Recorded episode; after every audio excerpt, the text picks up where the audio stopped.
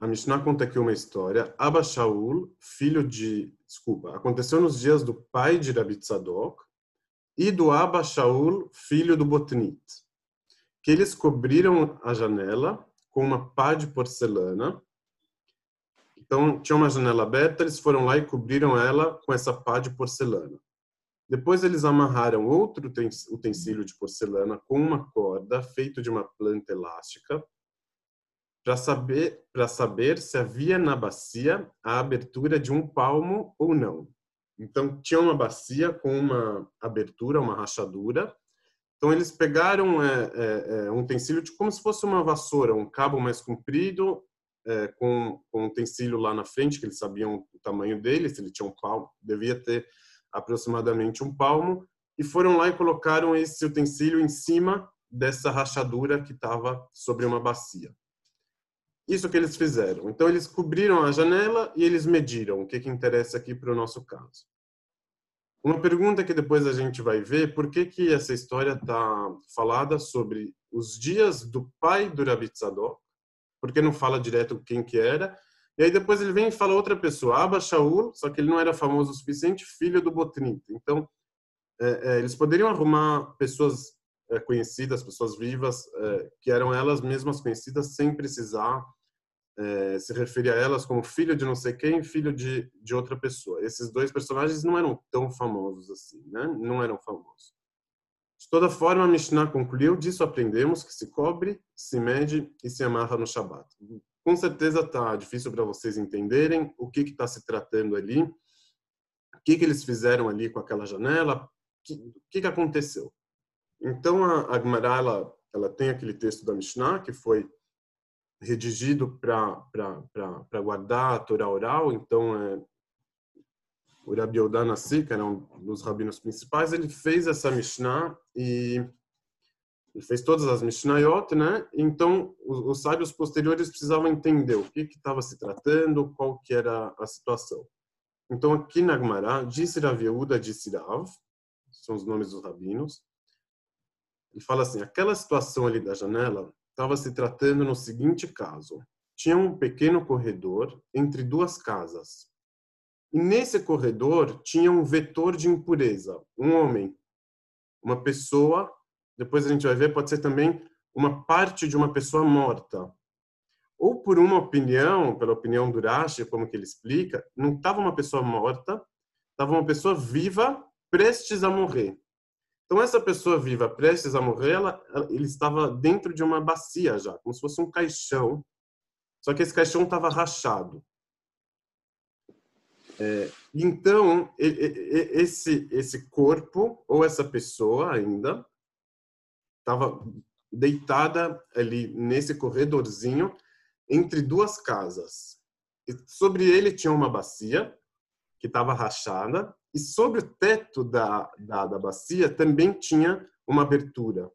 Então eles precisavam medir, por isso que eles precisavam de uma pá, pra, como se fosse um cabo de vassoura para medir lá em cima, se, se lá em cima tá, tinha uma abertura de um palmo ou não. Precisavam medir também se o, se o caixão ali tinha abertura de um palmo ou não. Então, é, isso que a Gemara explicou. Uma bacia rachada estava colocada sobre o vetor e por isso cobriram a janela com uma pá de porcelana, depois amarraram outro utensílio de porcelana com uma corda feita de uma planta elástica para saber se havia na bacia abertura de um palmo ou não. Eu sei que eu estou falando grego aqui com vocês, é tudo muito, muito confuso. Então, é, é, para isso a gente precisa entender só um pouquinho das leis de impureza ou impureza. Por que, que eles queriam saber se tinha abertura de um palmo, não o que, que era que estava tão... E por que, que eles foram correndo fechar a janela? O que, que era que estava tão urgente ali? Então, é, existe, existe as leis de, de pureza e impureza que, que dizem que o, o, o corpo de um morto, quando ele está dentro de uma casa, ele impurifica todos os utensílios que estão dentro da casa. E sim purificar os utensílios que estão dentro da casa, um sacerdote que precisa comer é, doações de comida que são consideradas sagradas, ele não iria poder comer daqueles utensílios. é, a própria pessoa, se ela fosse comer um sacrifício, ela não podia. Então, os sábios daquela época, eles se cuidavam muito com esse assunto de pureza e impureza. Era até uma forma de distanciamento da, das outras pessoas. Então, igual hoje em dia tem aquele negócio de comer kasher e não comer kasher, então quem come kasher vira um grupo, quem não come vira outro. E aí isso, essa própria diferença faz o, os grupos é, se fecharem, né, se distanciarem. Naquela época, o que, que existia era isso de, de pureza e impureza. Então eles se cuidavam muito é, entre parênteses, tem até uma história que aconteceu inclusive no, no período do Rabi Tzadok, que o pai dele está tá, tá referido aqui na Mishnah, que tinha uma vez dois sacerdotes que estavam disputando quem iria fazer um sacrifício no Beit HaMikdash, no templo. Então eles estavam fazendo uma corrida, nenhum deles pegou uma faca e matou o outro. Só que como que a, a matou a faca ia ficar impura porque teve contato com o morto, então ele soltou a faca antes para ele não ficar impuro. E aí ele mostrou como que é, impuro ele não estava, mesmo que ele matou. Então eles se cuidavam muito disso. Era, é, tem muitas porções na Torá que falam sobre pureza e impureza. Agora, assim, o, o morto ele está no meio de duas casas. Tem ali uma janela. É, então, é, tem uma abertura no teto também. É, o que, que acontece? Se a bacia não estiver rachada, ou seja, se a bacia estiver vedando completamente o morto, a situação não melhora, a situação piora. Por quê? Porque tem uma lei que se tem uma tenda com um morto dentro dela, então ao invés da tenda fechar o morto e, e manter a impureza só dentro da tenda, a tenda que está dentro de outro recinto, ela mesma vira o vetor de impureza e aí a casa inteira fica impura. Agora, caso caso houvesse uma uma rachadura em cima daquela tenda, em cima daquela bacia, então não não estaria configurada a tenda. Então a impureza poderia subir por ali e caso o teto também estivesse aberto, a impureza subiria pelo teto e terminava por ali. Então o, o, o morto ficaria no corredor e, e nenhuma das nenhuma das casas ficaria impura, porque eu estou falando assim de uma forma bem é, bem materializada mesmo. A impureza sairia do morto, passaria pela rachadura da tenda, desde que ela tivesse um palmo, por isso que eles precisavam medir se tinha um palmo ou não, e chegaria lá no teto, e se lá tivesse um palmo também, a impureza subiria por lá. É, então, isso aqui era duas coisas que eles precisavam medir: se tinha a abertura ali ou se não tinha. E outra questão que eles tinham é que, é, é, pra, talvez para se garantir, falou: vai que não tem, então eu vou fechar minha janela para não ter essa abertura para a impureza entrar.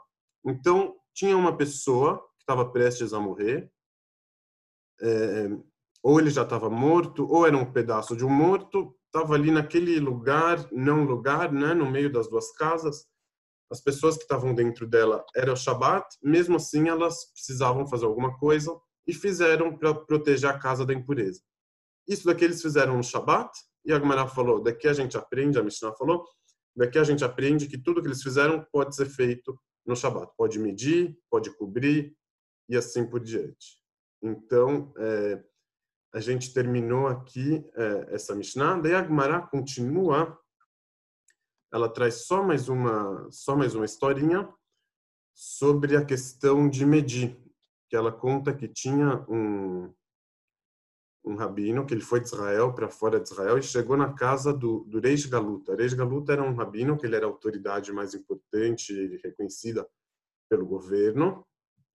E vou até colar aqui no, no chat.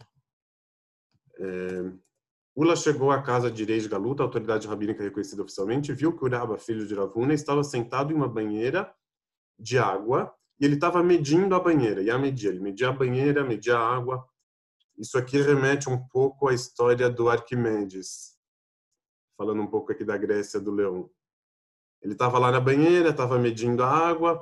Disse a ele, o visitante falou: aquilo que os sábios permitiram de medir foi uma medição de mitzvah, mas quem foi que permitiu uma medição extra mitzvah? Uma medição que você está fazendo por conta própria, para o seu próprio interesse. Você está aí na banheira, no Shabat, que já é uma situação um pouco complicada né, para os sábios, porque se, se a água tivesse quente ele poderia suar, depois ele ia precisar é, se enxugar e seria um problema também.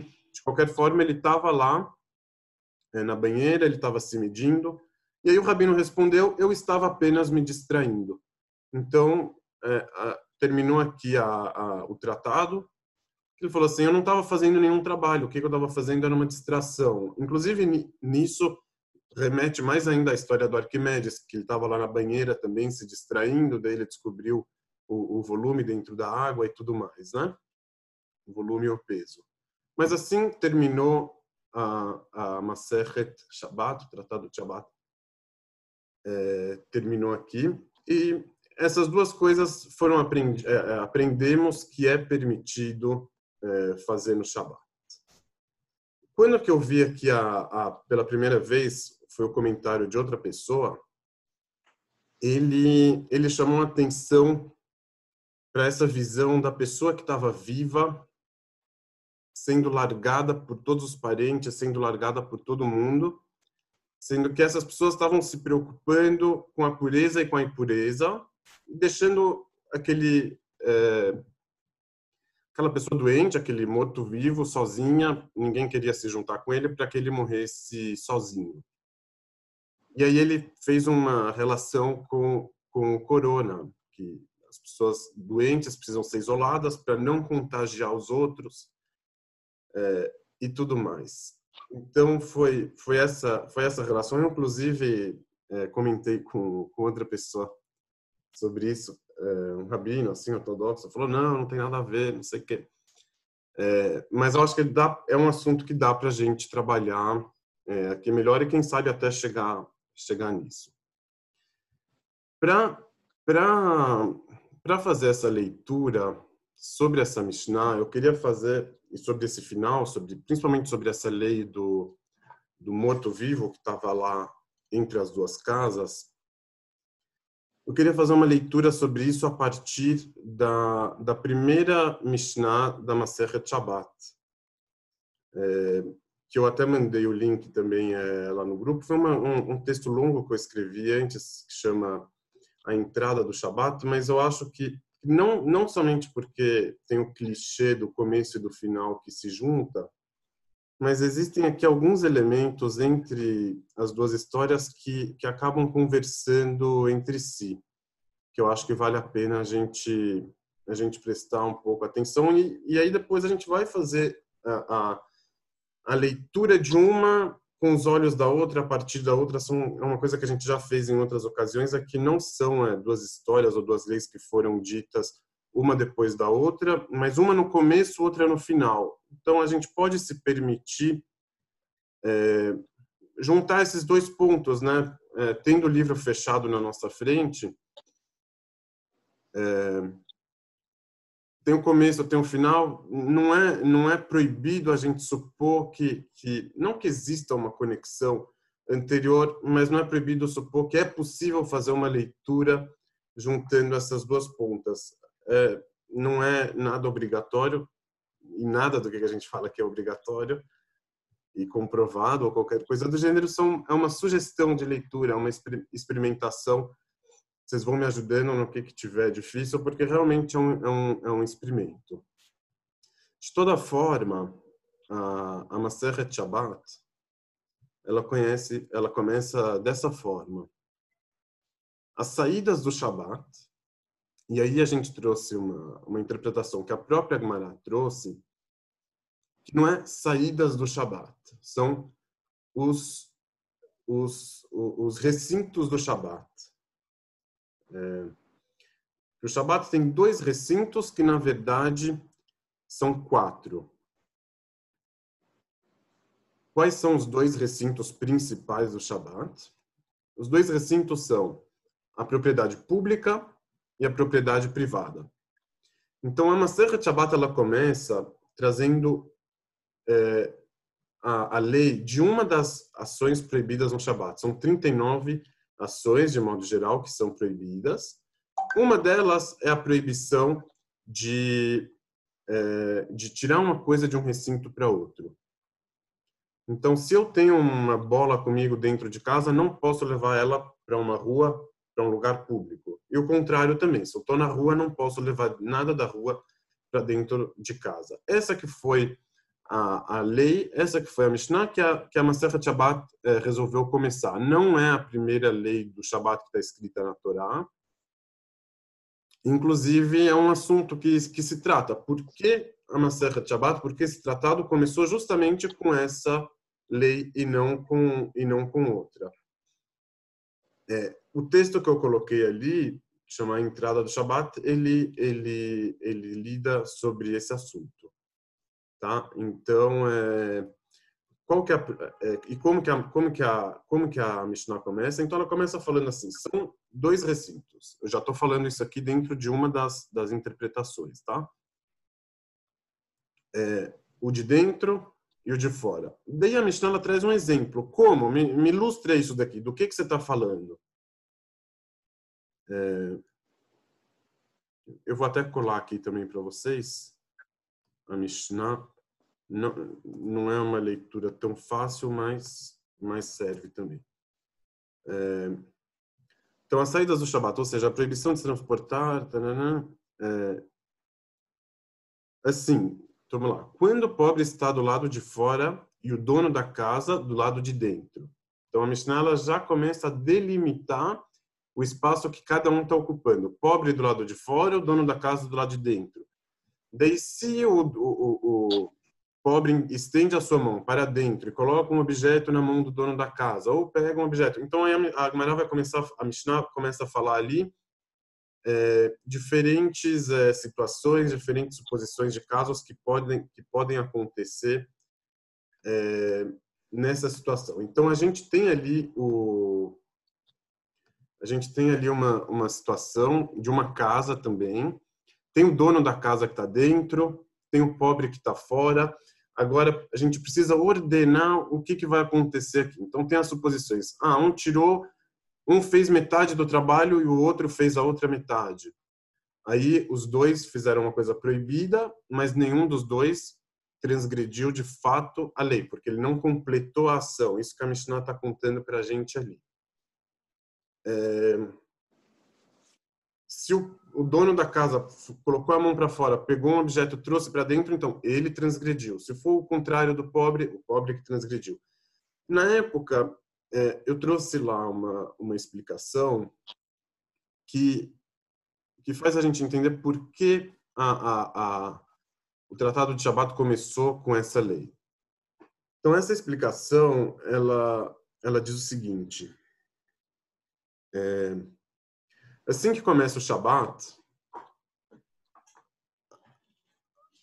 antes da pessoa ela poder fazer alguma coisa, dela fazer uma coisa positiva, dela tá proibida de fazer uma coisa negativa, tudo que está em volta dela já mudou de status. Então a casa que ele estava virou uma propriedade privada para assuntos de Shabat. A rua virou uma propriedade pública.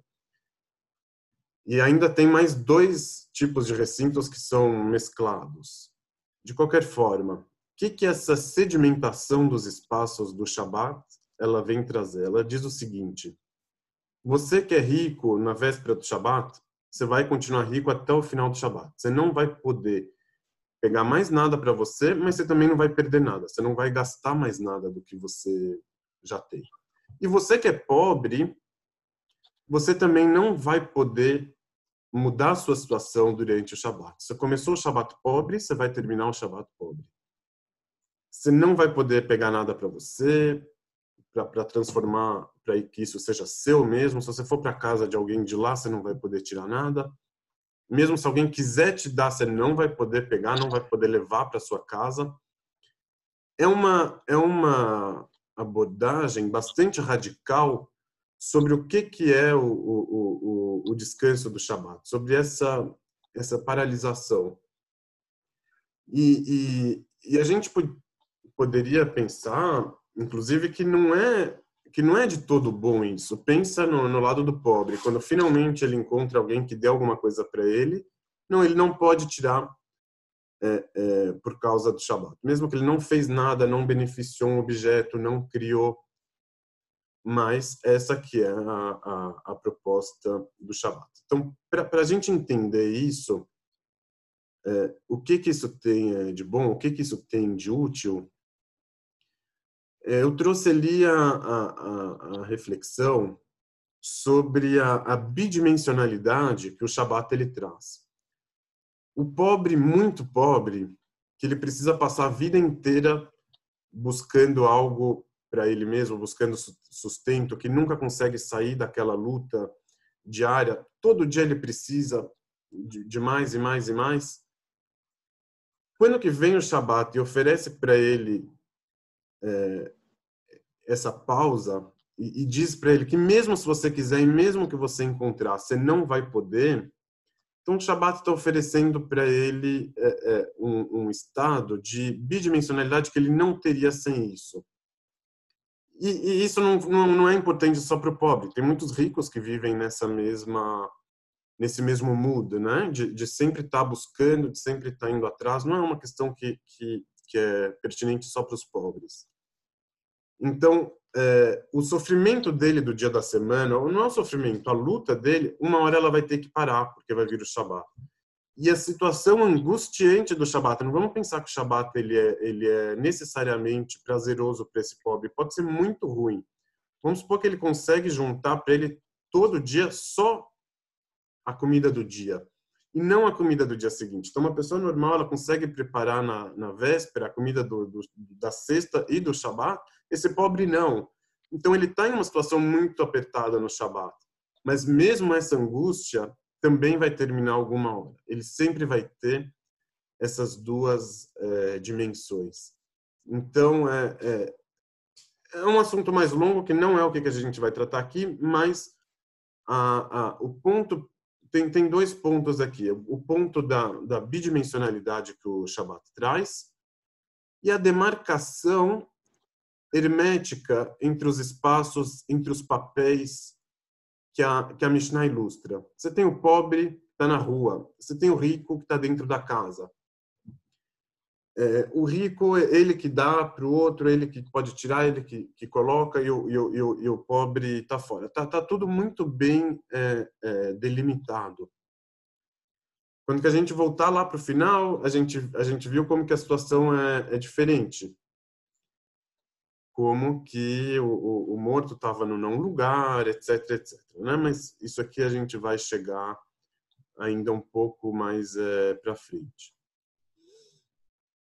É, agora, assim, esse bom do Shabat, essa vantagem que o Shabat traz, essa vantagem da, da bidimensionalidade, ela não é uma vantagem que ela necessariamente é, é, entendida como uma coisa boa, né? Igual a gente falou, às vezes o pobre ele passa aquilo ali, ou mesmo rico, de uma forma muito angustiante. Para quem conhece a prática do Shabat mesmo, é, é, consegue visualizar isso com alguma facilidade o que, que eu estou falando. Que tem um lado bom naquilo que ele te proporciona uma pausa forçada, mas tem também um lado muito chato em muitas horas que você não pode fazer o que, que você quer.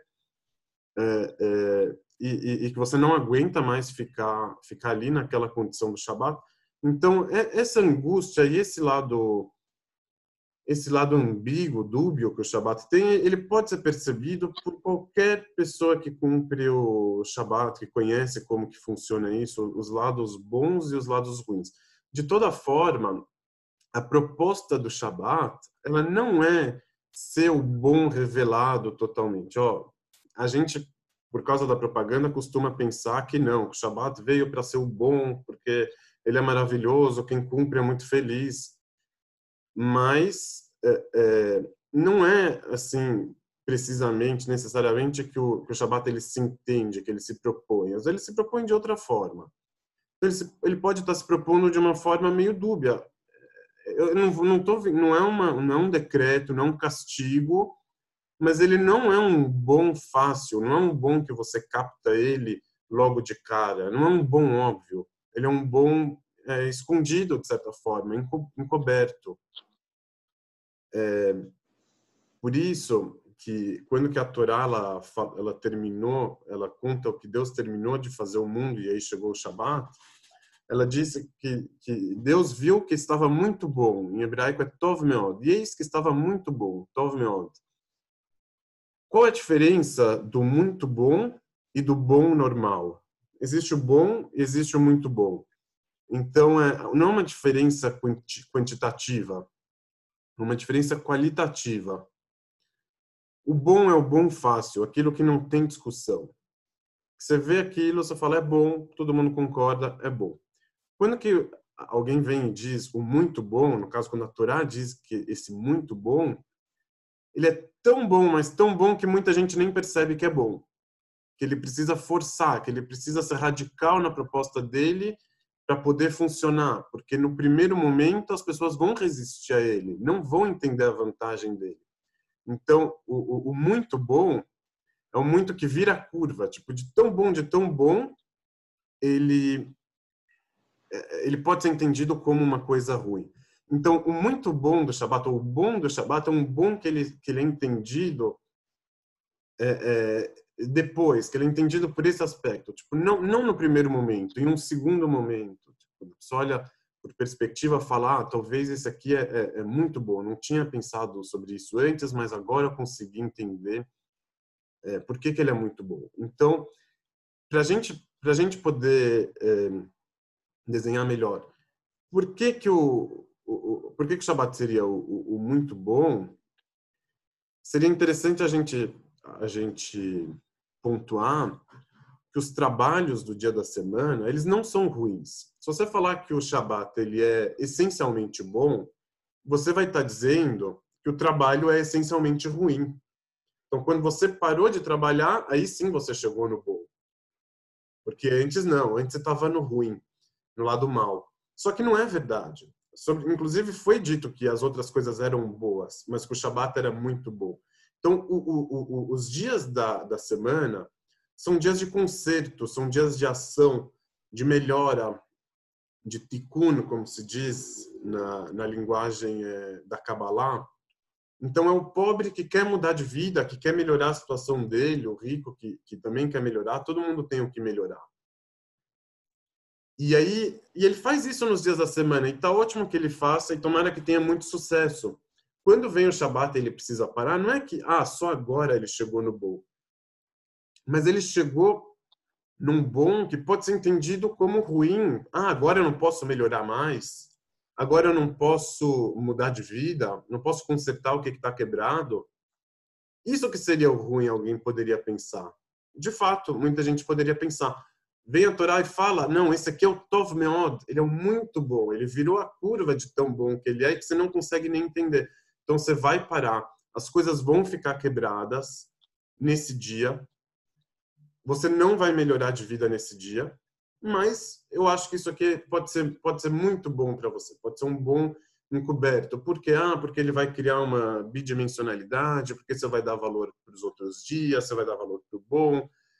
É, aquele bom que é constante, muitas vezes ele, ele fica entediante, né? Ele perde, perde a graça, você perde o desejo. Então, essa pausa ela vai ser importante para você ordenar as coisas, para você é, criar o desejo que vai constituir o Shabat e vice-versa, o Shabat que vai estar presente nos dias da semana.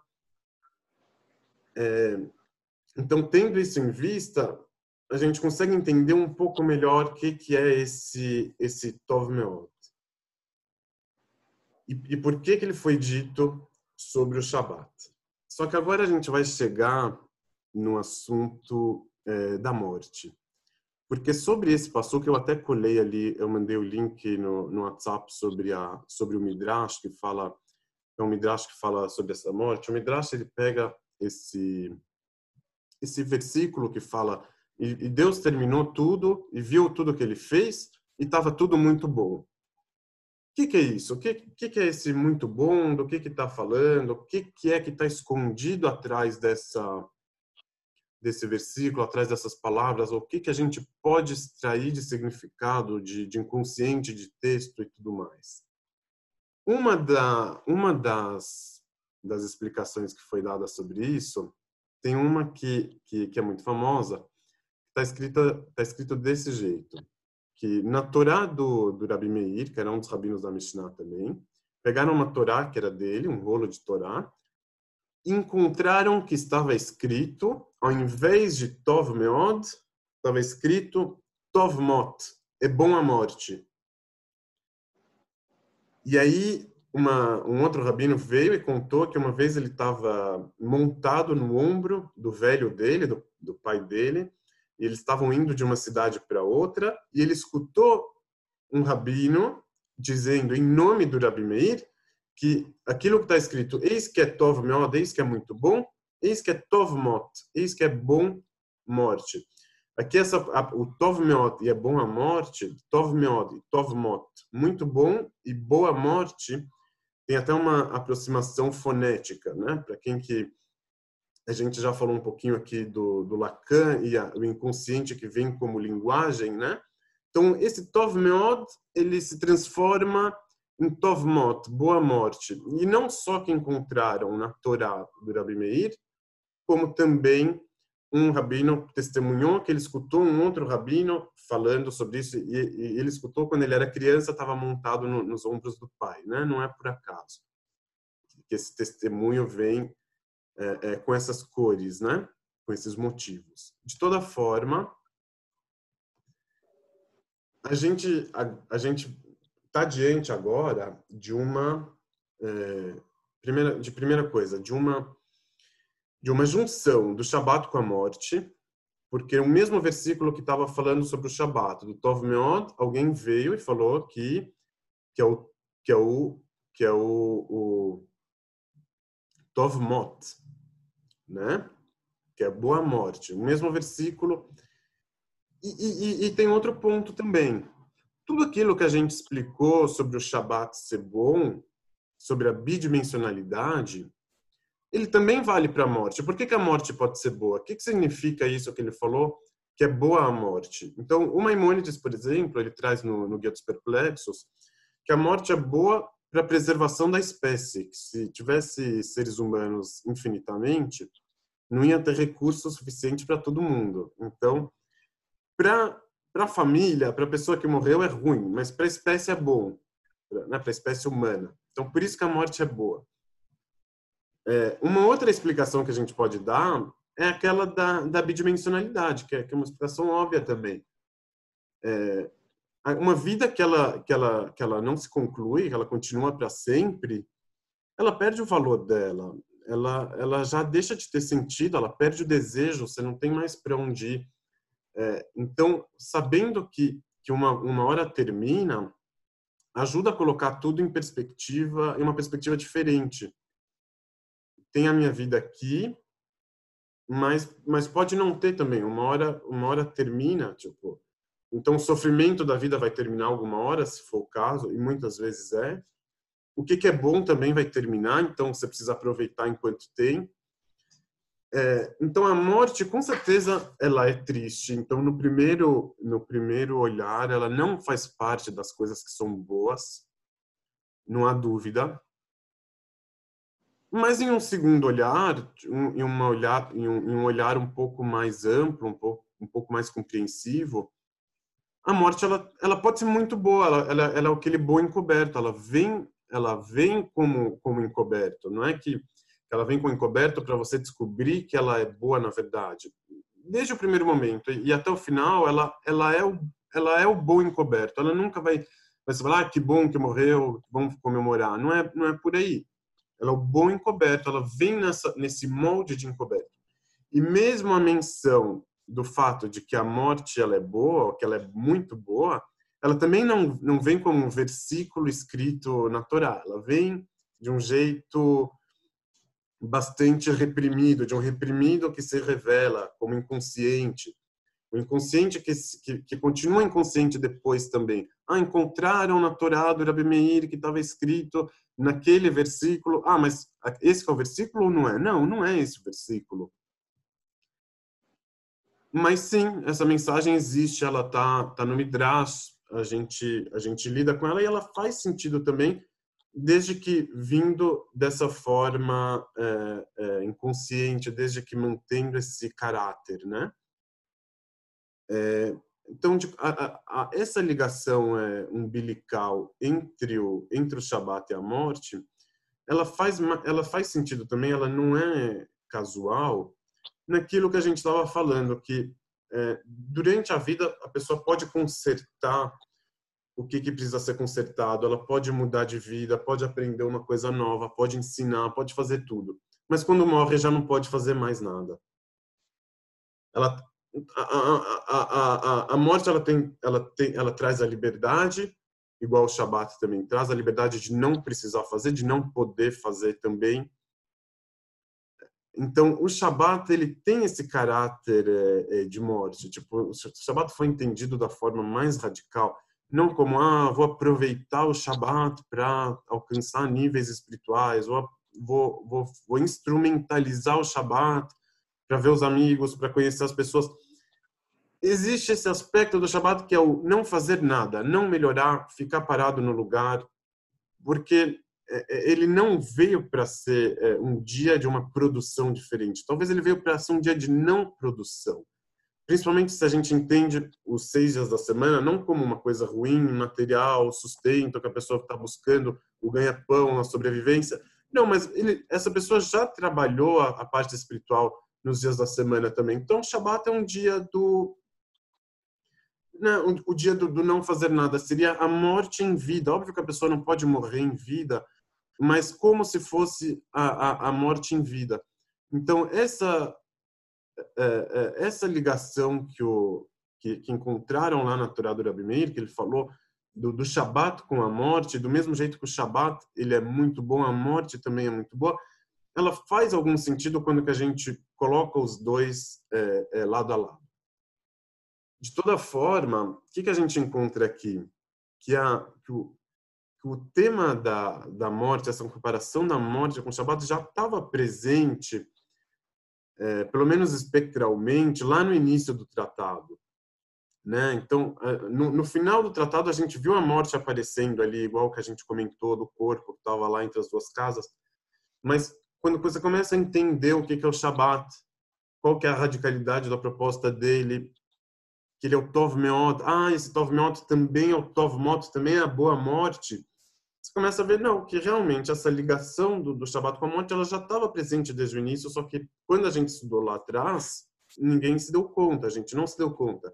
Mas vendo o assunto da morte no final e passando a ler a, a, o início, você fala, ó, oh, realmente aqui o assunto da morte, ele até que está tá presente. Quando que, a, quando que o tratado ele vai se encaminhando para o final, já, já bem no finalzinho mesmo, ele, ele traz as leis do, do Brit Milá no Shabat, como fazer a circuncisão no Shabat, o que, que pode violar o Shabat, o que, que não pode. E aí, depois disso, chega no assunto do, do morto no Shabat. Como que você vai tratar do morto, como que não vai. Então, tem a, tem a Mishnah, as Mishnayot que falam sobre isso é, que não pode fechar o olho. E aí começa a tratar de outros assuntos correlatos, que não pode fechar o olho do morto, porque isso seria como se estivesse derramando sangue, se ele está de olho aberto tem que deixar. Seria talvez um tipo de eutanásia aqui, ou, ou, se não, ou se não for eutanásia, tipo um grau mais avançado. É, eu, vou, eu vou até citar aqui algumas das citações que eles disseram, só para vocês escutarem um pouco o timbre do, de como eles estavam lidando com esse assunto da, da morte. É, então, é, estudaram Rabi Shimon, filho de Gamliel, disse, um neném de um dia vivo, que está doente, você pode profanar o Shabat para salvar ele. Mas se você tem Davi, rei de Israel, que está morto, você não pode fazer nada que viole o Shabat em prol do corpo dele. O que, que ele está falando? Mais vale um neném de um dia vivo do que o rei mais importante da história morto.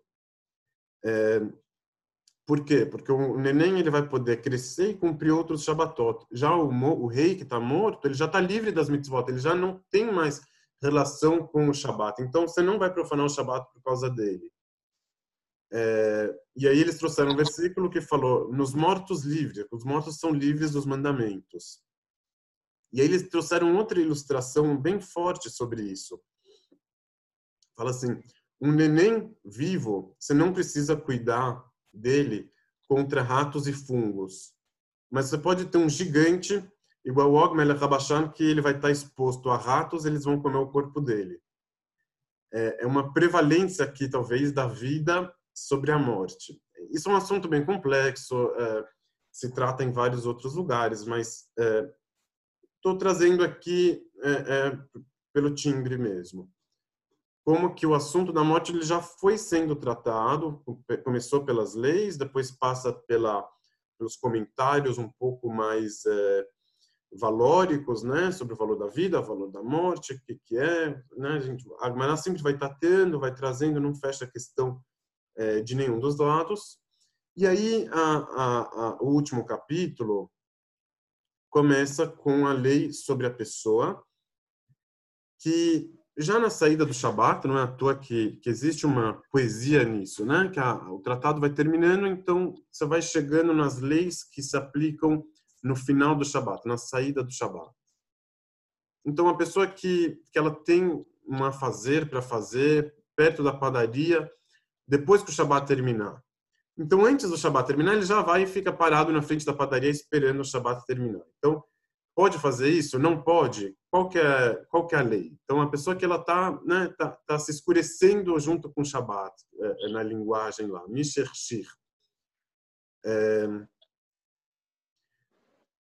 isso, isso também leva, leva a gente a crer que, a, é, que se a primeira Mishnah, aquela que falava do pobre e do rico, provavelmente ela aconteceu, né, entre aspas, no começo do Shabat, o pobre que estava precisando de uma comida para o próprio Shabat, então ele foi lá na casa do rico, só que aí o Shabat já tinha começado, o que, que ele faz? Ele pode tirar de lá ou não pode? Essa última lei do corpo do morto, a gente presume que é um morto que morreu durante o Shabat, ou uma pessoa muito doente que está lá durante o Shabat, já próximo do final, e aí as pessoas já estão preocupadas ali é, com a pureza e com a, com a, impureza. Então, é, vamos ler então, vamos voltar agora para a primeira Mishnah que a gente que a gente leu, à luz de tudo isso que, que a gente trouxe até agora. Tá claro até aqui? Algum comentário? Eu tenho. É, qual que é a conclusão? Você pode ficar na frente da padaria? É, aí depende do caso. Não, não vou. Tá. Outra. Ok. É...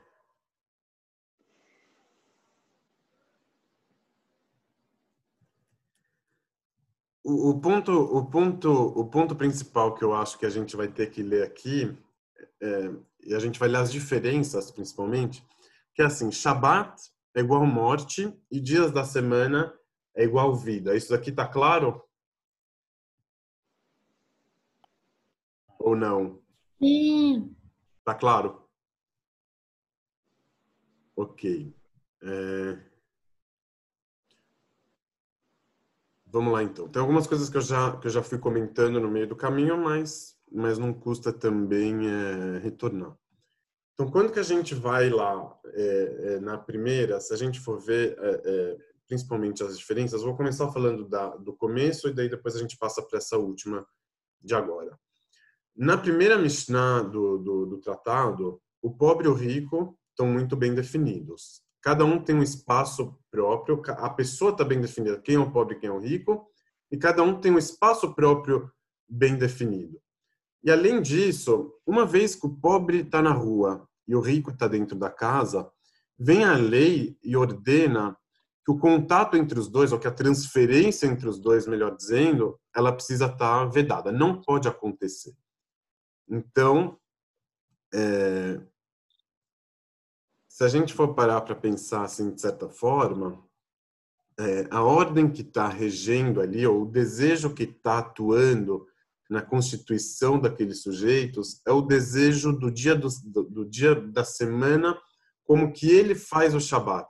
Eles estão no Shabat, de fato, mas por uma lógica, por um desejo que vem dos dias da semana para o Shabat. Aquela tensão de quem está na sexta-feira precisando arrumar tudo para chegar ao Shabat. Ele precisa construir o Shabat. Ele sabe que o Shabat ele não vem por conta própria. Então, ele finalmente conseguiu chegar na casa dele, tá lá o, o pobre que está na rua, sabe, não, agora chegou o Shabat, ah, o pobre, ah, agora já não tenho mais o que fazer. Ele sabia que ele não teria o que fazer, ah, agora chegou o momento. Ele está fazendo o Shabat existir por meio desse comportamento dele, por meio dessa desse recebimento dessa nova realidade. O rico, finalmente o Shabat chegou, não posso tirar mais nada daqui. Então, é uma é um, é um movimento que começa fora do Shabat, começa nos dias da semana e chega até o Shabat. Agora, assim, esses dois atores, o pobre e o rico, são duas pessoas vivas. A gente falou que o vivo ele tem mais a ver com o dia da, da semana. Uma das coisas que se faz, que, que é criar, que é, que é, que é uma das coisas principais é, nesse âmbito é separar, é distinguir.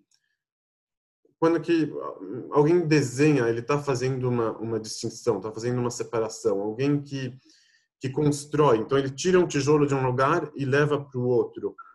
É, a, a, separação ela está na base de, da criação, está na base da ação. Quando você cria, você separa uma parte do, da matéria-prima para um, fazer um, um, objeto que você está que você tá criando.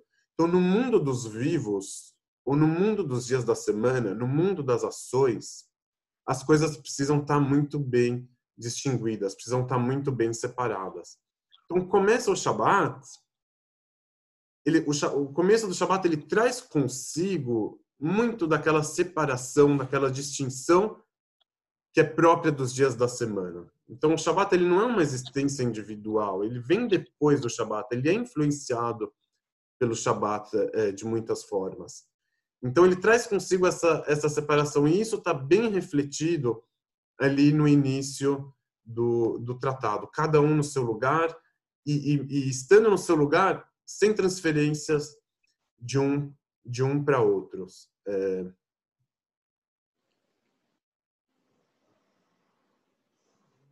É... E aí aqui, aí aqui a gente vai entrar na, na, na relação que a pessoa tem com o outro, né? Quem que é o, o, outro do vivo? Tem a pessoa e tem um outro, né? Sempre tem um outro. Quem é o nosso outro?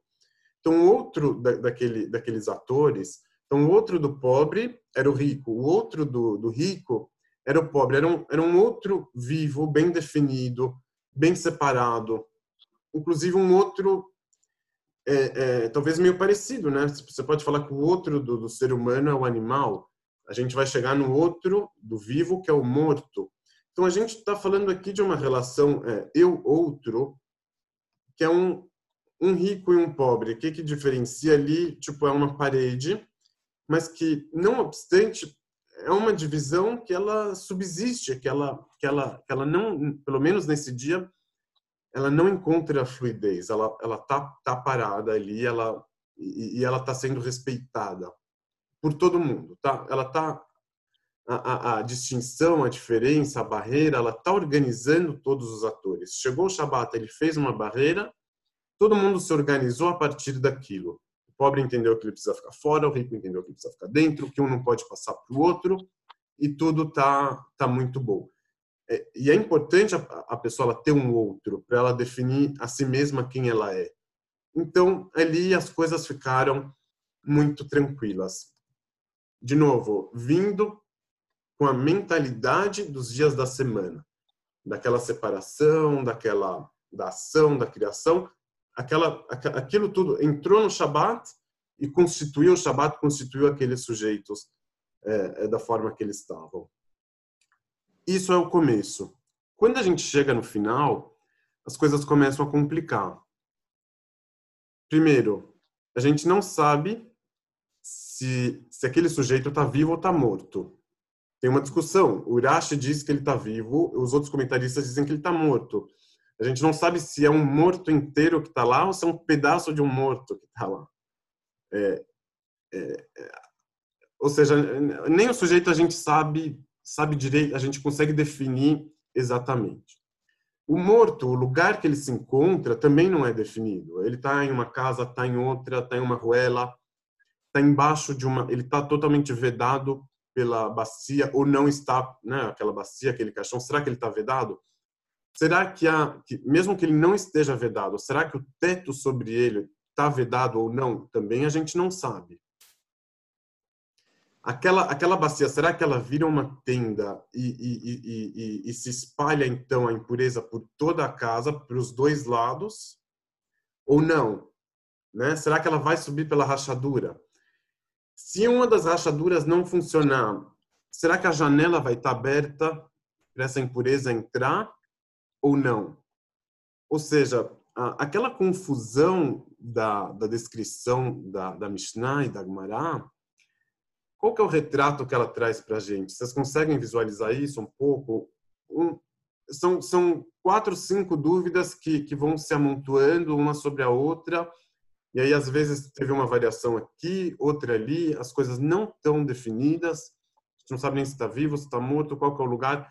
E, e, além disso também, vamos considerar que ele está morto, que ele está ali entre as duas casas, mas essa impureza ela pode passar para casa. A, a, se no começo da, do tratado a gente viu um caso onde que não há transferência, o que, que mais há aqui é transferência. É certo que há. A pergunta é por onde, para onde, vai para dentro da casa, não vai? Será que o cara vai conseguir fechar a, a janela? Será que ele precisaria fechar a janela? Talvez ele nem precisaria. Talvez ele fechou e não adiantou. É, é... Então, assim, a fluidez aqui, ela é a regra da situação. Se tem uma regra aqui, é que, é que nada tá, tá muito definido. É, é, é um contraste é, é, bastante grande e evidente com, com bastante agudo também com o primeiro caso que a gente viu ali. Ah, e se a gente for parar para pensar também, se a pessoa ela for consertar, a pessoa que está ali dentro da casa, e ela está fazendo um movimento em favor da pureza, não é? Ela está tá indo contra a impureza, está indo contra o morto. Alguém poderia pensar, ah, olha só, que legal, ele é um justo, ele é uma pessoa elevada, santificada, não quer contato com a impureza. Só que esse movimento que vai fazer ela agir vai ser um movimento que é limítrofe com a violação do Shabat, não com a preservação do Shabat. Então a Mishnah vem e ensina para a gente que ele pode fazer isso, mas a dúvida inicial é: será que ele está violando o Shabat fechando a janela? Será que ele está violando o Shabat medindo aquele, aquele lugar, aquele teto? Por exemplo, uma coisa que eu, que eu ainda nem, nem comentei, mas que, que, que existe também e que é só para vocês sentirem é, é, o drama da situação.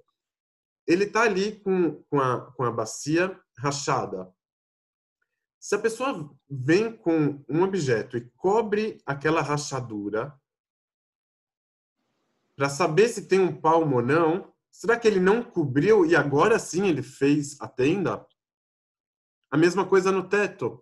Tem, tem ali uma rachadura no teto, só que ele não sabe de qual medida. Então, a, às vezes, a medição, ela faz a, a, ação acontecer. Ah, deixa eu medir se está fechado. Daí você vai lá e fecha o negócio. Ah, então agora ficou impuro.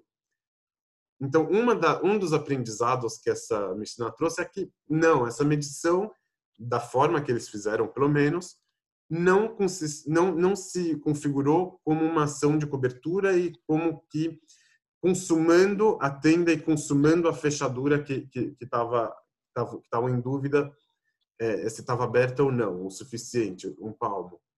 Então, a gente tem aqui, é, é, é, mais um problema. Então, você tem aqui uma situação, você começa a, a mexer, às vezes você vai mexer, aí sim você fez o problema. Você está mexendo no Shabat, né, que não pode. Então, eles estão no Shabat, estão ali diante do morto, e a ação shabatiana, nesse caso, a ação do Shabat, qual que seria? Não, deixa como tá. Você vai recepcionar o outro, e quem que é o outro aqui? É o morto. Então, entre os vivos, a gente consegue separar o outro que está fora, que não transfere que, que, que não vai entrar, que eu sei quem que ele é. Só que o outro morto, o outro do vivo, que é o morto, aí já é diferente as coisas. Por quê? Porque o morto pode ser um parente, ele pode morrer dentro da nossa casa. Então, o pobre ele estava fora, ficou fora, morreu, viveu. Pediu dinheiro, não pediu, ficou fora. O morto familiar que está dentro, ele pode morrer dentro da sua casa. Ah, mas aí agora ele já não é mais dos nossos, ele é do morto. Por isso que tem aquela figura do morto que está na, na, na, na, passagem ali, no corredor entre os dois, eh, entre as duas casas. Ele é daqui ou dali? Ele é da minha casa ou da outra? De certa forma, é muito mais difícil lidar com o outro morto do que com o outro pobre. Não, o morto é um de nós. É, a, transferência do morto, é, ela é óbvia, né? Do, do, fantasma, a gente conhece isso, né? A gente já falou sobre isso em outras vezes, os espectros, né? Que rondam. Se a gente for parar para pensar que morreu, acabou, aí sim que vai vir o, o fantasma depois. Nesse caso aqui, alguém que pegar a bacia e fechar e, e, e, fazer a tenda, aí sim que a, que a impureza vai se alastrar por toda a casa. Vocês lembram que, a, que aquela abertura ela seria primordial para que a impureza saísse do, do caixão e subisse pela fresta da casa para ir embora. Ou seja, quem fechou a, a, a, tenda totalmente, quem quis reprimir o outro morto, reprimir a morte completamente e enterrar e acabar, aí sim que ele pode receber uma presença que se alastra, que invade, que transfere, que puxa, né, do morto. E aqui a gente vai também perguntar é, é, é, se o Shabat aqui ele é a morte, né? Então naquela ilustração ali, quem que é o Shabat na, naquela história? O Shabat é o morto, não é a pessoa que fez a ação. A pessoa que fez a ação é o dia da semana. Tanto é que ele está fazendo uma ação, ele está consertando, ele está, por mais que foi permitido no Shabat, mas é uma ação limítrofe, é uma ação de dia de semana. Então, como que é o outro do morto? Será, né? Uma pergunta que a gente pode fazer, que é impossível é, é responder de qualquer forma, mas para a gente pensar a nossa relação com, com o outro morto, seria interessante a gente né, supor, imaginar como seria o outro do morto? Será que quando ele morre ele fala, ah, esses, esses vivos aí já era, não tenho nada com eles? Minha turma agora são os mortos. É, ou será que, que para o morto não tem tanta diferença entre vivo ou morto? Ah, talvez ele vá aparecer, talvez ele... Ah, o morto deixa de se interessar. Será? Como você sabe? Eu não sei.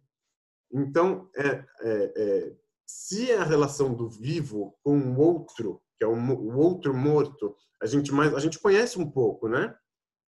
Então, no mínimo do mínimo a gente sabe. Só que o outro do morto, a gente, isso aqui a gente com certeza não sabe. Será que o morto existe? Será que ele não existe? Será que ele tem um outro? Então, é, é uma pergunta atrás da outra. Ali a gente, a gente não tem resposta, mas, mas a possibilidade, ela está lá. Como possibilidade, aquele corpo lá, que a gente não sabe se está vivo ou se está morto, ele está lá é o Shabat morto recepcionando o dia da semana que está se aproximando. A gente estava falando do cara que foi na porta da padaria. Então, se os dias da semana eles requerem e quando que naquele limite entre o dia da semana e o Shabat na entrada, ele estabelece uma diferença muito clara e evidente. O Shabat como morto entre ele e o dia da semana, a situação ela fica mais opaca então, a pessoa pode ir lá na porta da padaria, de repente, se ela precisar, se ela não precisar. O, o cara vai poder cobrir, vai poder cobrir a, a, a janela com, com, a, com a porcelana, vai poder medir o caixão. É, é, é, é, um, é uma situação um pouco mais é, é permissiva, né? Se a gente for parar para pensar. É, então, é, é, interessante a gente pensar nessa imagem do Shabat morto, vi, vendo, assistindo a saída do Shabat chegando, vivo, né? O cara que está protegendo seus utensílios, já começa a lavar louça, já começa a arrumar a casa. É, o Shabat deixa. É um morto, ele não se opõe. Então, o dia da semana ele consegue constituir o Shabat pelas próprias regras, e definir as coisas, mas o Shabat ele tem menos esse poder de definição, menos essa imposição. De certa forma, o Shabat deixa. Então, ele deixa o Motzei Shabat entrar. É o, é o, é o morto que se deixa ser visitado, né? que, que deixa que falem sobre ele, que, enfim, ele lida com o outro, no caso os vivos, com, de uma forma é, é, um pouco mais é, compreensiva, vamos falar assim, se é que a gente pode. É, aí aqui, depois de tudo isso, eu não sei se está claro, são e não é para ficar totalmente claro também, tá? Às vezes são são sugestões, são pensamentos, são convites a, a reflexões. A gente pode conversar também. Eu imagino que não é tudo que que vai que vai estar tá claro, mas tipo são são convites é, mais do que do que é um conhecimento que precisa ser apreendido como uma unidade, como um todo. Mas se a gente for chegar aqui na, na situação que, que me fez começar a pensar sobre esse assunto, que era a, a, aquilo do, do corona, é, é, é, essa, essa, essa pandemia, essa situação do, do a, relação com os mortos, ela sempre é, é, um assunto muito complicado, muito complexo, que, que constitui a gente, né, como pessoas. Mas a, a, realidade de pandemia ela ela trouxe para gente uma ela mostrou para gente pelo menos como a gente é, tem dificuldade de lidar com esse outro morto. Então aquele comentário que eu tinha visto falando do, do da pessoa viva que está colocada ali entre as duas é, as duas casas fechada no caixão e ninguém quer chegar perto para não se impurificar que ele relacionou isso com o medo de contágio, que, que, que ah, não vou chegar perto do cara que está com corona, não vou tratar dele, porque talvez eu vou pegar, né? Então, aqui a, a, a relação com outro doente ou com outro morto, será que eu vou me contaminar desse morto? E tem a relação do, do cara que fecha a janela, tem ali um, um, um morto, um doente colocado sobre entre as duas casas, a preocupação do cara não só de fechar o caixão, não basta que, ele está fechado no caixão dele, ele precisa fechar a janela da casa dele, ele precisa não ver. Ele faz uma ação ativa para não ver, ele não pode ver aquilo. Então é a nossa situação, e eu me incluo nisso, tá? Não, não falo isso julgando, mas, ah, morreu 100 mil pessoas, mas será que no ano passado não morreriam? Será que o número de mortos absolutos esse ano está maior do que do ano passado? É, o que, que a gente sabe sobre isso? Será que é melhor não ver e continuar a vida como se tudo tivesse normal? É aquela reflexão do cara que da criança que, que brinca de ah, cadê achou, cadê achou? Se ele não vê, não existe na, na cabeça da criança. É aquilo que a gente faz no Shema também de cobrir os olhos, né? Tipo, o que, que eu não estou vendo fora do que, que eu estou falando, fora do que eu estou pensando aqui, nada existe. Que é essa ideia ali do Shema, dessa representação do, do Deus único. A pessoa fala, não, vou fingir que eu não vejo mais nada, só Deus. Vou fazer aqui o, o Shema. Então, é, é, é, é, muito, é uma situação muito triste, né? Tipo, que, que, que, a gente se encontra. Eu, eu já vi gente comentando, ah, o cara morreu porque tinha comorbidade, morreu porque aquilo, morreu porque o outro. Uma dificuldade de lidar. Como, como que a gente vai lidar com esse morto? Tipo, como que esse morto lidaria com a gente? A pergunta que a gente pode fazer também. O que que a gente a gente tem como dar uma voz para ele? Será que a gente poderia é, se colocar nesse outro lugar? A gente recepcionar essa essa essa outra realidade? Como como a gente lida com o outro? E aí o outro morto ele vai mostrar para a gente um pouco como a gente lida com o outro pobre, com o outro é, animal, enfim, com, com vários outros outros, né? Então de novo, sem fazer julgamento e, e, e, e me incluindo, e me incluindo é, em tudo isso também, tá? Incluindo nessa, nessa reflexão. É, agora, assim, é, como, como a gente vai lidar com isso? Eu não sei, né? Não, não, não é aqui o que... que não, não, não vim para sugerir qualquer coisa prática nesse sentido. Uma, uma, uma leitura que, aí, que, eu, que eu queria fazer assim para finalizar, e aí eu vou ligar essa história da, da do morto que está entre as duas casas e a próxima história que o, que o Talmud trouxe, que é aquela da banheira, vocês lembram do Arquimedes? Do rabino que estava lá na banheira, estava lá brincando com a água, se medindo no Shabat. E veio o aluno e falou: Quem te permitiu ficar medindo? Os rabinos não permitiram isso, ficar medindo a água. Daí o que, que ele respondeu? Não, eu só estava me distraindo. Vocês lembram? Então, se a gente parar e se perguntar qual que é a medida certa para a gente lidar com esse morto, para lidar com a morte, qual que é a medida? Eu vou, vou abrir aqui um palmo no caixão, um palmo no, no teto, para receber só a influência que eu quero receber do morto e não outra. Só aquela, tipo, só o lado bom, não quero o lado ruim. Como se isso fosse possível, como se a gente conseguisse lidar com a morte. Ah, então eu vou, eu vou chorar pelos mortos do corona, mas a vida vai seguir. Então a medida ali é 3.7 de 10. Tipo, tá? Então, assim, equilíbrio e tal, é, é, a vida é mais potente, então você tem que saber o equilíbrio se você ler o judaísmo, ele vai te dar o caminho do meio, a linha certa, ou se você fizer um coach, que ele vai te ensinar a ser produtivo, vai, vai te ensinar a, a otimizar os seus potenciais e tal, não deixar aquilo te atrapalhar. O que, que aconteceu é uma lição, não é uma prisão, né? E, e, e aquele, e aquele tanto de. de, de, de é, nem, nem sei como definir isso, agora me fugiu. Né? Aquele tanto de frases prontas, né, frases feitas, aqueles chavões que vão, ah não, você precisa medir, é isso aqui, tá? Não mais, não menos, um palmo para cá, um palmo para lá. Né? Como a gente vai receber a influência do nosso passado? Não é à toa que aquela Mishnah ali que fala do, do morto, ela conta que a história aconteceu nos dias do pai de fulano de tal e nos dias do pai de, do, de fulano, filho de pai tal, né? É, e, e, e, e, rabinos, inclusive, muito relacionados com o templo, aquele Rabi Tzadok. Né? Então, aqui a gente também está discutindo como lidar com o templo, com o fantasma do templo, com o fantasma do passado.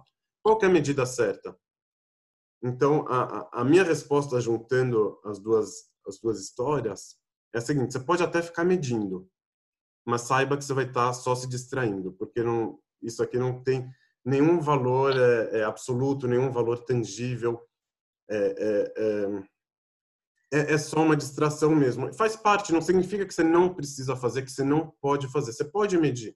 Ah, eu sou influenciado por isso, eu sou influenciado pelo outro, aquele morto está presente assim, está presente assado, me lido assim com outro morto ou não. Tudo é válido. É válido fazer essas medições, mas a gente tem que lembrar que nada disso é exato. Isso aqui, isso aqui não é um trabalho, é uma distração que faz parte da nossa vida. A gente também se distrai, o Shabat contempla isso também. É, então, é, essa aqui é a, a leitura de hoje. Mas a distração de que que você acha, exatamente?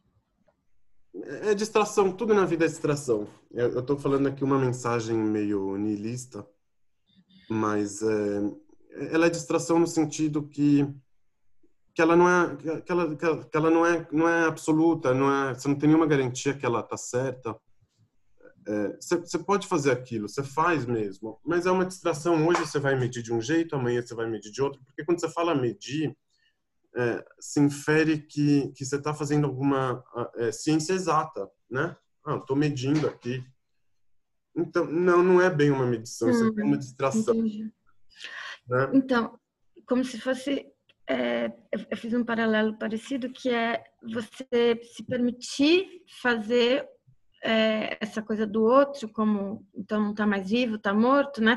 Essa, esse moribundo, ele está ali limítrofe, e a partir do momento que você mede, você está se permitindo, sem nenhum tipo de, de compromisso moral, nenhuma culpa, que você agora está se separando dele, que ele está para ser morto.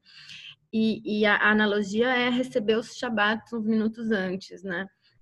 Você... Mas assim, nesse caso que ele falou que é permitido, é permitido em termos do Shabat. Não, não é que é permitido moralmente, sei lá, e fechar a, a janela para não ver. Eu acho que eles estão mais retratando uma realidade do que do que permitindo ela moralmente. É diferente isso, né? Então e, e, é uma, e é uma realidade, o Talmud faz muito isso, ele não, não julga as coisas é, só pela ótica moral, ele fala do que, que acontece. Então, o que, que a gente está tá vivendo isso, não é só que está vendo, a gente está vivendo essa realidade de você ir lá e fechar os seus olhos e, e, e, e construir uma janela para não ver. Isso faz parte da vida também, inclusive para continuar. O cara quer, não quer que, que se purifique tudo ali, ele não quer viver a sombra da morte. É, faz parte também. Não tô, não, é, nem tudo aqui é, é, é, é julgamento moral. Tipo, Essa coisa da separação, da utilidade da separação, né? Na verdade, você vai se distrair que somos todos um. Talvez seja essa distração. Mas você está se separando constante, constantemente para poder se entender como pessoa, né? Que, que nem você falou, o outro é bom para mim para fazer os meus limites, né? Para eu entender quem eu sou, eu tenho que ter essa imagem do outro. Daí, daí o, o outro pode ser mil espectros. É, quando você é, se permite fazer essa cisão, é, daí sem, sem essa, né, se você se permite moralmente fazer essa cisão antes do que deveria, depois do que deveria, tá morrendo, a gente está vivendo bem, como é que é isso? É com a, o álibi de continuar vivendo, continuar vivo, né? Que justamente é, então, mas, mas assim o, o, será que a gente consegue se separar mesmo do, do morto no caso? Será que não é uma ilusão muito mais uma ilusão do que uma realidade? Né? engraçado que eu enxergo às vezes de uma outra forma também né? O quê? É, Shabbat às vezes eu enxergo de uma outra forma também. É, o Shabat ele se você pegar o tempo e o espaço né? Você cria um tempo em que você para tudo para um espaço. Somos seres espirituais vivendo uma experiência física.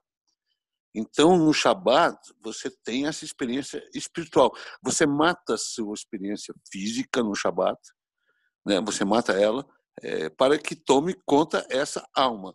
Inclusive, recebemos uma, uma alma adicional. Eu poderia ler assim, ó, não, poderia sim, claro. Porque é. o Shabat é quintessência. É daí que você tira a sua energia para você continuar a semana. É, eu, eu, eu, fiz uma, uma leitura um pouco menos é, romantizada, trazendo o Shabat como, como defunto mesmo, né? Como, como algo, do, como algo do, do defunto. Então, menos o, o espírito que te ensina tal coisa, que te, que te mostra algo do, dos mundos espirituais, dos outros mundos, mas uma uma uma realidade é, morta, mas não só morta naquilo que ela é, transcendência, né, da É, naquilo que ela tem espectral, eu acho, tipo, porque o Shabat ele ele reflete muitos dias da semana que que passaram, os dias que vão vir, tipo, ele ele não está no vácuo, né? Então, é igual um morto que, que não, o morto não nasceu morto, ele foi uma pessoa, vai ser, é, é, é, vai estar presente depois que morreu também de outras formas. É, eu, eu, eu, eu, quis trazer esse morto como, como aquele pedaço de impureza que, que, que se alastra, que continua de outro jeito, né? É, então, eu acho que o Shabat ele, ele, tem, ele tem bastante disso, né? A outra pergunta que eu tenho para você é uma dúvida minha, pessoal. A minha vizinha separou as caixinhas dos mortos dos gatos, dos cachorros, do besouro, do marido, da mãe, está tudo lá na casa dela. Eu nem entro lá. É, mas eu moro no terceiro andar. Como conviver com isso com ela? As cinzas todas estão tá lá? Tá. tá bom. Lembrei. É, então, é, é, Lembrei daquele filme do. E eu já falei com ela para tirar isso de lá, né? Já falei, não adianta. O morto é dela, o que, que você tem com isso? É, eu não vou lá, não estou criando amizade e não tem mais nada. É, eu fico preocupado que eu moro no mesmo prédio. o, o, o Yos, é, desculpa, desculpa te colocar. Só um segundo. É... Leon, só um segundo pra, pra, só para comentar. O Luiz, para não perder. Um ah, sim, o Luiz que a pergunta? Não escutei a pergunta dele. Não. Sobre isso daqui, é, é, às vezes é, é, é às vezes é um exercício que, que a vida te, te, te propôs para lidar com o outro, né? Aí no caso é o outro morto, o outro cinza. Como, como, como, como você vai lidar com aquilo? É um, é um exercício. Será, será que você vai conseguir recepcionar? Será que não? Será que o jeito vai ser se distanciar e não passar perto da casa dela? É, ou será que você vai né, entender? Não, às vezes o, os mortos, esses mortos são tão presentes para ela que ela materializou aquilo é, dessa forma e, e, e, tudo bem também. Fala, Leon. É, bom, é, queria uma, uma ajuda, vamos dizer, para eu entender o que, que, nós, é, que nós contamos hoje. é, pegamos três histórias: do morto, de uma banheira e de um pobre e um rico. A primeira pergunta que eu teria é a seguinte: são três assuntos, um próximo ao outro, ou são três assuntos que um está na Mishnah, a outra também está, mas está do lado ou está mais à frente? Ah, tá. Então, assim... Enfim, como que nós pegamos isso e juntamos? E se nós tivéssemos que fazer, se nós tivéssemos que fazer assim um, um esforço para me dar a entender, se nós abríssemos a, a, a, a reunião agora, como que você poderia me dizer aqui o seguinte? Hoje nós vamos ver como A funciona com relação a B e como A e B se relacionam com C. Qual que seria, vamos dizer, aquele resumo de um trabalho quando você, nas primeiras dez linhas, você diz, por esse trabalho nós vamos ver isso, isso, isso, isso, isso, porque ficou para mim muito muito difuso. Ah. A importância do Shabat, o que pode fazer, o que não pode, por que, que isso se falou primeiro antes de dizer o que, que se chama de Shabat. Então, como que tá. você faria para mim? Não, não, não tem problema. É, vamos colocar. Entendeu? Mas, não, não, sim. É, é, eu, eu sabia desde o começo que o que eu estava com, com bastante ideias, eu precisei fazer essa organização para mim mesmo antes, esse, montar um pouco esse quebra-cabeça, esse percurso antes de, de vir aqui hoje. É, assim, a, a, a, a história do, do pobre e do rico é a primeira. Aquilo ali é a primeira, tanto da Mishnah quanto da Gemara, começa ali. Tá, eu li e aqui. E, a, e a última, e a, e, a, e, a, e a história é a última, é assim que termina a Mishnah. Então eu juntei a primeira com a última. Começo a do... última é do morto. Isso. São assuntos contíguos ou são assuntos não, separados? No final do tratado, passou uns 28 capítulos, daí chegou ali no, na história do, do Moto. São, é outra lei, passou sobre os 30 ah, sim. trabalhos. No princípio, na história no princípio tá o, no princípio está o, o, rico e o, e o pobre, e mais no final o do morto. E no final o do morto. Então Junto... você pegou os dois e tentou fazer, dar uma... Eu, eu fiz a, eu fiz a leitura do, do final com alguns elementos do, do primeiro. À luz das diferenças entre o último e o primeiro. Não é que eu igualei, eu, eu quis pontuar mais as diferenças. Agora, a relação do Shabat com a morte, eu peguei daquele, daquele, daquela Torá onde que foi encontrado que ao invés de estar escrito que, que tudo que Deus fez no final dos seis dias da criação era muito bom, aquilo ali era boa morte. Ele trocou ali muito bom por boa morte. Então, é, e é um versículo que trata sobre o Shabat. Então, ali eu liguei o Shabat com a morte para fazer essa leitura. Para quando que a gente chegar no final, na história da, da morte, para a gente ter essa, essas outras referências do Shabat ali no meio daquela história. O Shabat como morte e, e, e, e como que que que essa esse novo elemento faz nessa mistura que, como, como que organiza as peças ou como que bagunça tudo. E aí, a Agmará, sobre aquela Mishnah, sobre aquela história, ela, sobre a questão de medir, ela trouxe que você pode medir por distração.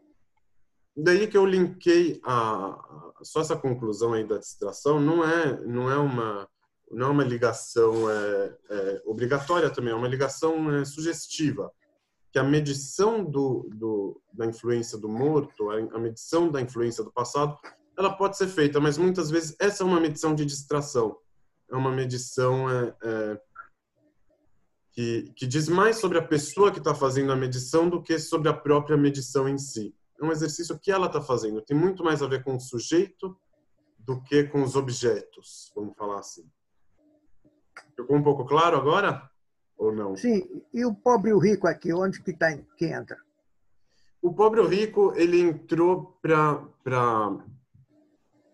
mostrar para a gente como que entre os vivos se separa, se distingue, você tem um outro bem definido, e quando que o, a morte entra na história, o outro fica mais, é, mais difícil de ser percebido e difícil de ser definido. Então, o Shabat, quando ele começa, ele começa com a separação bem definida, ele precisa se definir para ele existir. Mas depois que ele já está lá, quando ele já está mais para sair, né? Então a, a, relação com o outro, com o dia da semana, ela, ela, ela, ela, ela pode ser, ela pode ser solta um pouco, pode ser desatada. Você consegue recepcionar um pouco melhor do que do que no começo. Então no começo você tem uma rigidez, precisa separar, né? Você faz o kiddush, agora é Shabbat, que ser dia de semana e tal. Enquanto você já está no Shabbat, né, ele, ele em si é a morte, então ele, ele lida com o outro de uma forma é, menos rígida. É, é, é, de novo, assim, não é não é uma não é uma não é nenhuma interpretação é, é, dessas duas Mishnot. Não é isso que que a Gemara disse, mas é o que que a gente pode dizer a partir da, da leitura, né? É um pouco diferente. Pode repetir? É a forma menos rígida, então é o quê? a forma menos rígida Lidar com é depois outro... que o Shabat já entrou, depois que ele já está lá, depois que ele está estabelecido e tal, é, é, quando ele já está se aproximando para sair, então ele vai lidar com os trabalhos, vai lidar com a com, o dia da semana, não é com o trabalho em si, mas com o dia da semana, com as necessidades da semana, com os desejos que a pessoa tem com relação à semana, vai lidar de uma forma mais permissiva como morto lida com o vivo, vamos falar assim. É o que, que eu tô, tô tentando. Hum, bom, tá, tá, tá ficando alguma coisa mais, mais clara. Então, nós entramos no, no Shabat. A entrada é, um, é chocante.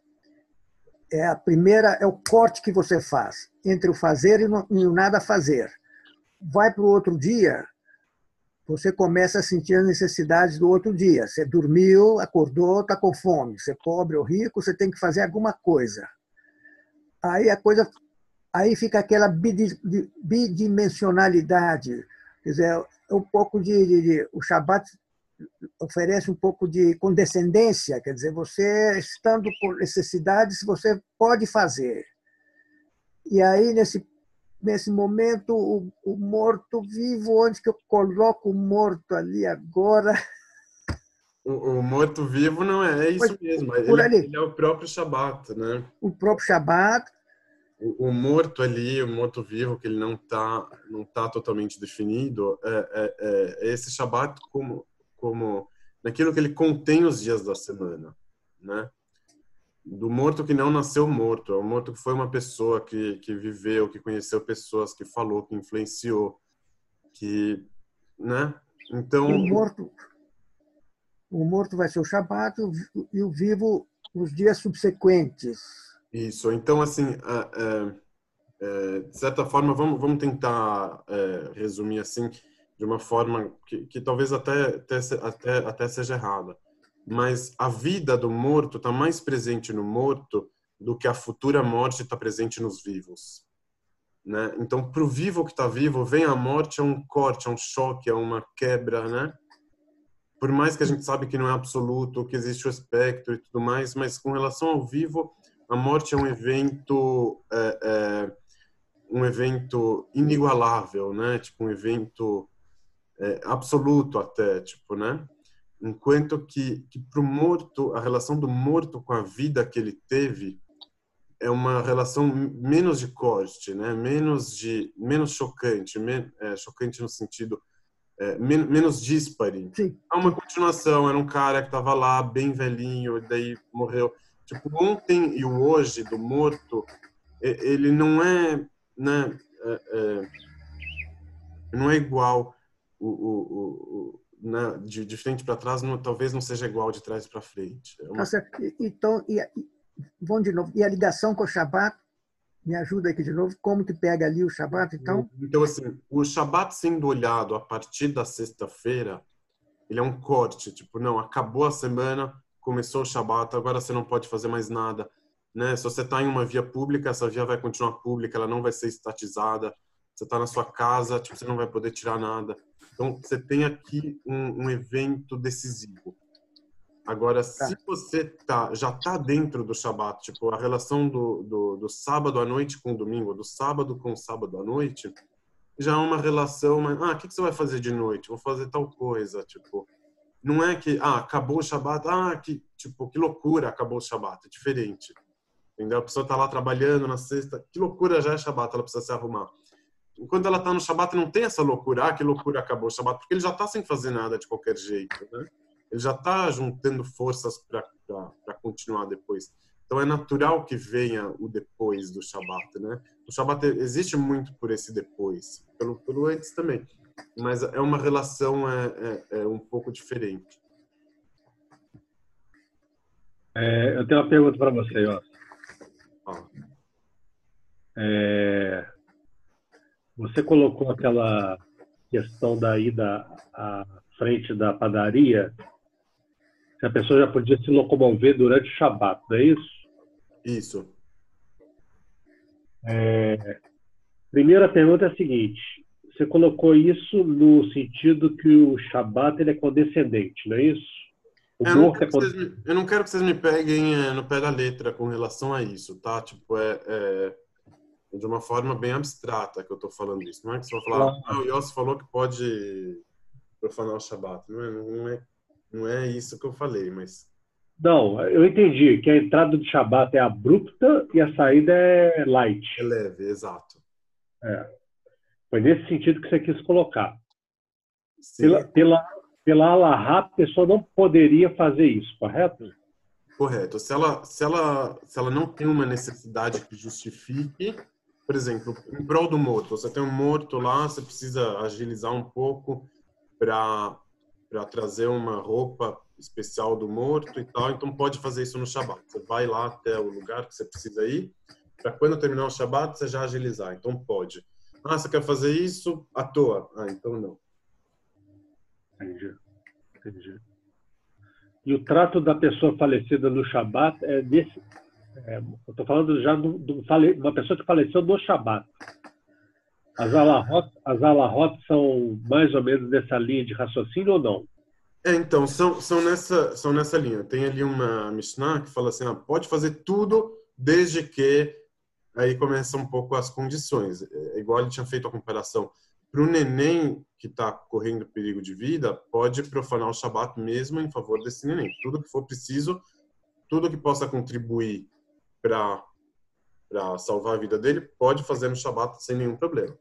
É, é nem o neném, não. Qualquer idade. A pessoa... Qualquer idade, é, mas ele, ele, ele, quis mostrar a diferença, mesmo um neném que você nem sabe se vai sobreviver e tal, tipo, que ele nem, né, que é menos vivo, vamos falar assim, é, então você pode. Ah, o morto, no caso, ah, posso levar de carro para o cemitério para não sei o que? Não, não pode, tipo, porque não vai fazer diferença. Tô falando na cabeça do Shabat, tá? Na cabeça da Allahá. Então você pode ali é, arrumar ele tal, em respeito, você pode mexer. Ele está falando ali que você pode mexer, que você pode fazer, que você pode pode se ocupar disso, mas não violar o Shabat também por uma coisa que não tenha necessidade. Até por isso que ele vai lá na saída do Shabat para ficar na porta e aí sim buscar o que precisar. Agora ficou bem claro. Por mais importante que aquela pessoa tenha sido em vida, que seja até mesmo o rei Davi, no caso, né? Isso, é, é uma, é uma das coisas que eles, que, ele, que eles colocaram ali. A Tahará pode ser feita no Shabat? O cara morreu na sexta. Eu, acho, eu, não, eu, eu, eu não sei, eu tô achando que não. Claro que não, claro.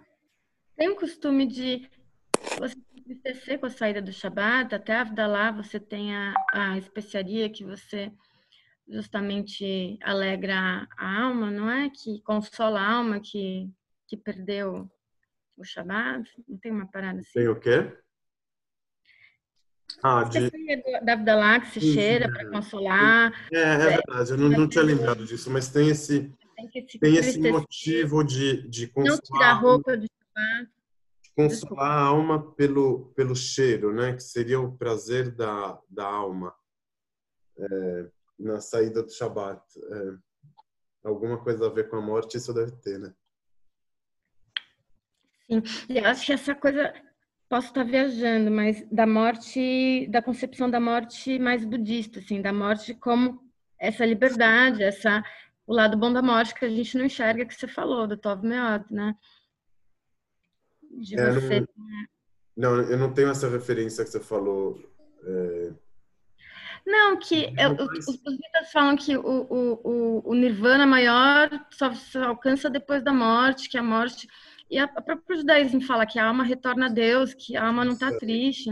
Tem, tem, uma, tem, tem uma, um entendimento da morte como catarse. Catarse que fala, né?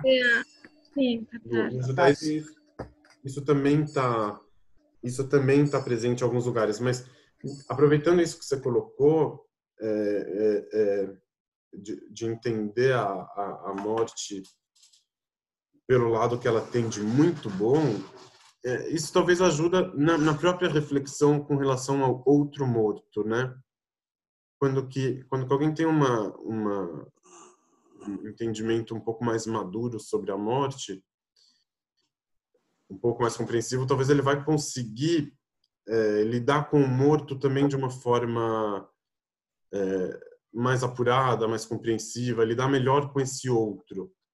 Né? Às vezes o outro ele assusta muito, né? o outro pobre, o outro morto, o outro bicho. A gente costuma né, fazer do outro um monstro, né? E, e da morte muito, muito costumeiramente. Então é, é aquele cara lá que foi correndo cobrir a janela para não ver, para não para não se impurificar, ele tem um morto como um monstro, né? Como como um outro que assusta, que vai impurificar ele, que vai contaminar, que vai. É, então, não é alguém que entendeu o Tov Meod da morte, né? Que entendeu que a morte faz parte da vida, que que a morte dá sentido à vida e tudo mais, né? Então, eu, é, eu gostei que você colocou, acho que, que uma coisa está tá relacionada com a outra mesmo. Yoshi. Alguns rabinos colocam que ao você morrer, você lá em cima vai para o Yeshiva. Tem até o um nome dessa Yeshiva. Yeshiva o que você acha disso? Será que a morte é tão ruim se você parar na Yeshiva? Eu adoro estudar. Então, para mim, a morte vai ser ótima. É, não vai ser ruim. Eu vou para o Yeshiva a alma que reencarna também está triste, né? De vir para esse mundo. Também tem que. É assim, isso tudo, isso tudo são, é, é, são mensagens que, que, que, eles dão do jeito que eles, eles querem passar para quem está aqui e tal, uma forma de compreender a morte, de receber ela. Eu não, não, não levo isso como que como se fossem fatos, né? Ah, morreu, vai para lá, vai para cá, vai acontecer isso o outro, é, são, são frases que estão postas para serem interpretadas. Então, eu tô, tô seguindo nessa.